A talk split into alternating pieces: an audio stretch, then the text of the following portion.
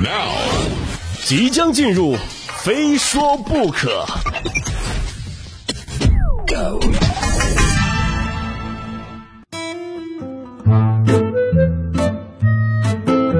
非说不可，我是鹏飞。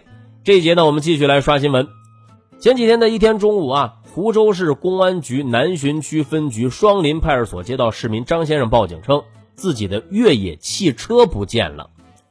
民警经过调查发现啊，这辆车呢正在 G 二五长深高速上行驶，车速是每小时一百二十公里，而且车辆呢已经驶出了浙江省界，前往江苏省。而监控画面显示，开车的不是别人，正是。张先生十二岁的儿子，副驾驶上还坐着小女儿呢。最终呢，民警拦停了这辆车。当民警打开车门，得知两个孩子全程每小时一百二十公里的车速行驶时啊，民警都惊吓住了。原来呢，暑假期间呢，十二岁的哥哥在家闲来无事，就趁父母不注意啊，就准备过把开车的瘾。于是，仅凭驾驶过游戏虚拟汽车的经验，就大胆的驾驶真车出门了。直接通过 E T C 上了高速啊，开出百公里后呢，有些后怕才下了高速。所幸路上没有发生交通意外。有些后怕，哎呀，孩子，您还知道什么叫害怕呀？全程一百二，这我在高速上，我开个九十，我手都是抖的。我啊，我妹妹估计也是懵的啊。我说谁？啊，我在哪儿？为什么哥哥被打了？我现在就特别好奇，这小男孩啊，到底玩的是什么游戏？效果这么好，哎，建议各个驾校啊可以引进一下。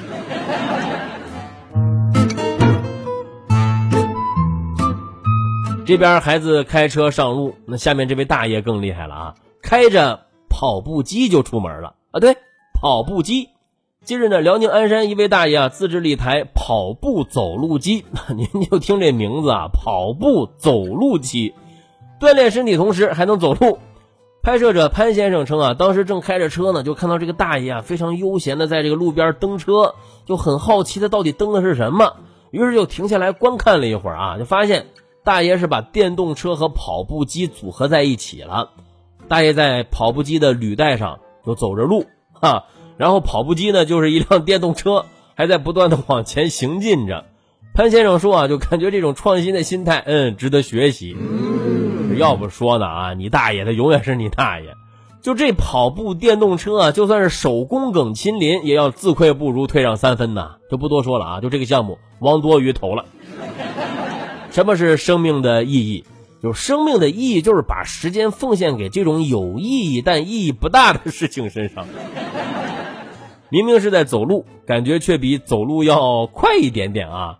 那这就是先营造出了一种健步如飞的感觉，就是让大家呀就来不及深思，在跑步机上走啊，跑步机在街上走，那为什么不直接走呢？对吧？这种颇有效率观念的问题，就像夏天的我啊，喜欢盖着被子吹空调一样。那为什么夏天盖被子呢？啊，为什么空调开这么低呢？那为什么不把被子掀开再关了空调呢？就受此启发呀，我想开发一个太阳能手电筒。原理就是只要有太阳，这手电筒就能亮。那么有人问了，就是那没有太阳呢？哎，好问题，就用另一个手电筒照它。不过有一说一啊，就可以肯定的是，大爷发明的这台跑步电动车啊，一定是对生活充满了热爱。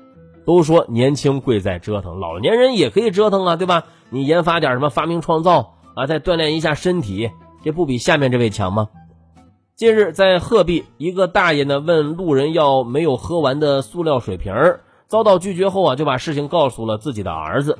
路人被其儿子沿街追打，导致入院。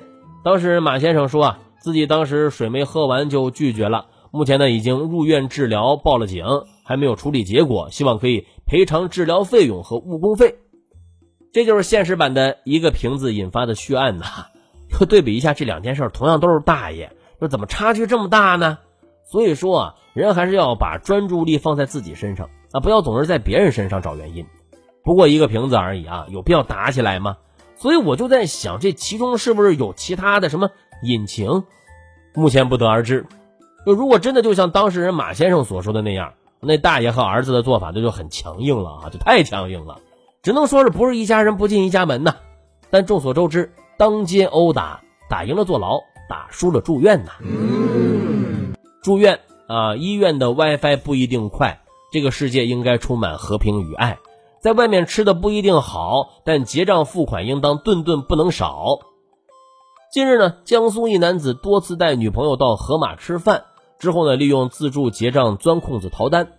据了解，该男子用餐之后啊，自称去结账，让女朋友去边上等待，每次都会消费三文鱼、车厘子等贵价的商品。支付时呢，也是仅付垃圾袋或者塑料袋的费用。一个多月共逃单四次，总计两千一百多元。目前呢，该男子已经因涉嫌盗窃罪被法院判处拘役三个月，并处罚金三千元。所以这男的是怎么找到的女朋友？哈，就看完这条新闻，我们办公室那些单身的小哥哥都不禁发出了一条真挚无比的提问：为什么这样的人会有女朋友呢？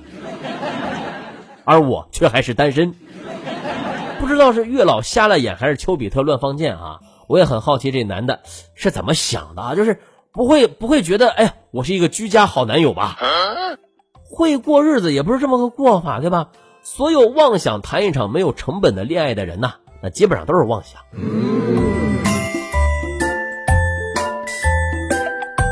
有道是恋爱不积极，思想有问题。自助霸王餐看守所里关，但是有些人哈，吃白食还给自己找了一个冠冕堂皇的理由。觉得自己爆出这个理由之后，哎，店家就不该再收自己钱了。今日在江苏南通，网曝一探店博主在餐厅消费七百一十元后啊，不付款逃跑了，被服务员叫住之后才付了款。视频显示，一行三人从包厢出来后啊，径直走出门外往电梯口去，随后餐厅服务员出门追回男子，而这名博主回应自己是光明正大的走出去的，没有任何人提醒买单。而服务员则表示啊，吃饭买单天经地义，这还需要提醒吗？而且还有目击者看到啊，男子有询问过身边的人是否买单，得到否定答案之后啊，快步离开。随后，该博主发视频回应称，已通过当地警方联系到店铺负责人，双方已经解除误会，自己没有故意逃单，同时呢，对自己视频中的不当言语啊，向商家表示歉意。你说这有啥误会的，对吧？我觉得没有误会，没有误会啊。不就是想吃白食，结果没吃成吗？没人提醒你买单，你就可以不买单了哈。那要是没人提醒你吃饭睡觉，你是不是也可以不吃饭不睡觉了？如果没人提醒你上班可以领工资，你是不是还打算给老板白打工呢？网红探店真的，我早就看明白了哈。就这些所谓的网红探店呐，都是一个套路。出门吃个霸王餐，如果成功逃单，那就是皆大欢喜；如果没有成功逃单被抓住了，那就说自己是去探店的网红。啊，如果说自己是网红也不好使的话，得付钱。OK，那就付，不仅付钱呐，我还要付钱加道歉。就这么一来，这事儿就算过去了，曝光了就道歉，对着稿子对着镜头念一通就完事儿了，很简单，对不对？论脸皮厚啊，还得是服这些人。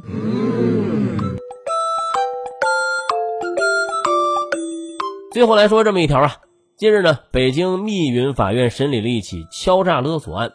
李某等四人故意在多个乡镇超市购买过期食品，然后找到商家自称吃坏了啊，要求店家赔钱。经法院审理呢，这个团伙在二零二零年六月到十一月，以所买食品过期等问题为由，先后敲诈八家超市经营者现金及香烟。其中呢，李某参与作案八起，价值人民币三万九千三百二十元；王某参与作案六起，价值人民币三万五千九百六十元。张某参与作案四起，价值人民币三万三千五百元。此外呢，二零二零年七月到二零二零年九月间呢，李某、郭某呢还分别以驾车碰瓷儿啊，向被害人分别索要现金七千元和一千五百元。对此呢，法院一审以敲诈勒索罪判处被告人李某有期徒刑两年十个月，罚金人民币三万元；被告人王某有期徒刑两年十个月，罚金人民币三万元；被告人张某有期徒刑一年，缓刑一年。罚金人民币一万元，被告人郭某有期徒刑八个月，缓刑一年，罚金人民币一万元，继续追缴相关被告人违法所得，发还被害人。而大家还记得之前那起上过热搜的指甲买假的事儿吗？哈，说真的，这种人太可恶了啊！就如果你在超市买到过期食品，你去举报啊，这叫维护自己的合法权益。那如果你在超市看到过期食品，你去举报，那这也叫维护自己与民众的合法权益。但如果你在超市看到过期食品，故意买下来啊，然后声称自己吃坏了，要求超市赔钱，这叫敲诈勒索。可能有人说了啊，人家这也是打假，哎，有区别。你看他们的做法啊，只要超市给了钱，就帮超市隐瞒食品过期这事儿，这不就是敲诈勒索成功了吗？对吧？和打假有什么关系啊？有一说一啊，超市留有过期食品，这不应该啊。如果大家发现了，该举报举报去啊，这没什么可说的。但利用这一点敲诈勒索，也绝不是什么光明正大的事儿啊。